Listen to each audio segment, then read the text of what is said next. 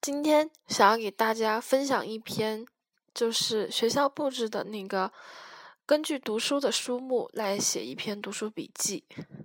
其实只是自己想要记录一下这一次写的文章。燃起啊，那我就开始说了。燃起新的野火，《野火集》是我在高中时候就很喜欢的一本书，我甚至又去买来送给过好几个朋友。因为好的东西总是想分享。打开书，读过序言，第一篇文章的标题就已如针尖。中国人，你为什么不生气？这引起了我极大的共鸣，因为在如今，国人总是在该愤怒的时候事不关己，在应该冷静的时候暴跳如雷，常常缺乏理智，缺乏认知。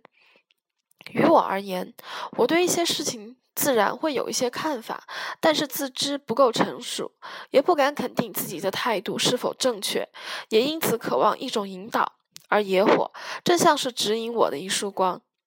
每个国家、每个时代，缺什么都缺不了愤青。在我看来，愤青也是要分类的。在中国，有那么几种人占大多数：对政事毫不关心的人，支持中国社会主义的人。对政治一知半解、只了解皮毛却又总是愤怒的人，而第三种人以年轻人为主，也就是说，在中国真正了解政治并拥有理智头脑的人占少数。但看到“野火”二字的时候，最吸引目光的便就是“野”。有人自会自以为野，可是野火之野究竟为何野？从《野火集》书中。能够感觉到龙应台女士的文字犀利，总是一针见血，但理由充分，并不是随意的谩骂或者评论。她所写下的每一句话，是由自己的所见所闻客观分析而来。我想，这就是一种国人缺乏的看待政治的态度。野火之野，并非野蛮之野，可是为何要野？因为人非圣贤，孰能无过？我们的政府不可能做对每一个决定、每一件事，所以我们作为人民，应该去关注、去了解、去分析。毕竟这是你生长和生存的国家。一个人如果真的爱自己的国家，他会看到许多不足，甚至阴暗，他会去批评，因为他希望国家变好，而不是一味的盲目的夸耀，认为已经够好。这便是野火之野的含义之一吧。不要乖乖听信政府的一面之词，要敢于质疑，不要容忍政府的有心之过。毕竟我们身处文明社会，野火之野是文明的野，是理智的野。中国是一个讲究传承的国家，因此许多的政治态度、观点和思想就被传到了今天，成为主流。但是主流不一定正确。反而，如今的年轻人容易过分受主流影响，做出愚昧之事。当然，我在此也并无特指之意。野火是个强烈批判的声音，野火也是自剖反省的声音。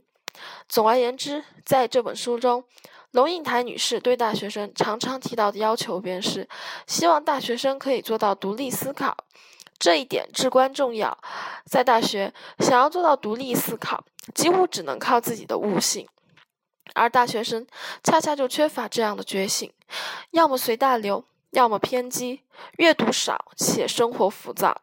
说实话，我也不知道这个问题该如何解决，因为症结所在自然是教育。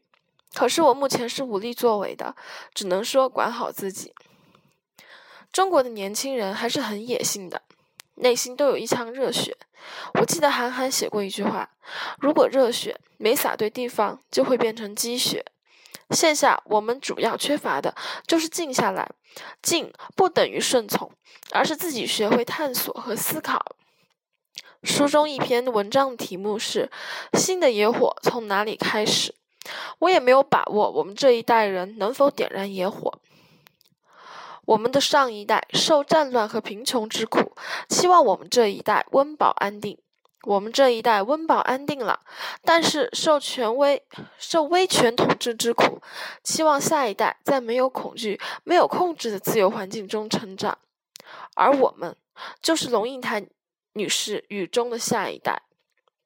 这一代人正陆陆续续踏入社会，我自是希望可以有所作为。龙应台女士把如今的大学称为幼稚园大学，我觉得毫不为过，这也是我们需要反省的。龙应台女士用野火一般的目光注视这个社会，野火一般的文字也穿透我心。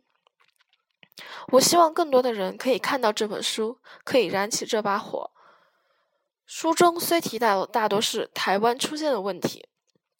但是与国内的许多问题大同小异，类比性很强。今天的这一代人是备受宠爱的，所以感觉心智成熟的比较慢。如今我们走进了大学，还是少看一点肥皂剧，多阅读。就算是自己没有想要去改变什么的打打算。也没有关系，至少要过好自己的生活，至少要做一个有自己见解的人。因为一个国家由千千万万个人组成，也许现在还没有想清未来，但让自己文明而有修养，也算是一种作为，也算是燃起了火苗。新的野火，好像还只有些许火星。我们所处的环境，还是有那么多不尽人意。就算是风雨交加，也要一直一直燃火，火不能熄。要有乐观的态度和清晰的头脑。我真切的希望，新的野火可以在之自己的这一代开始。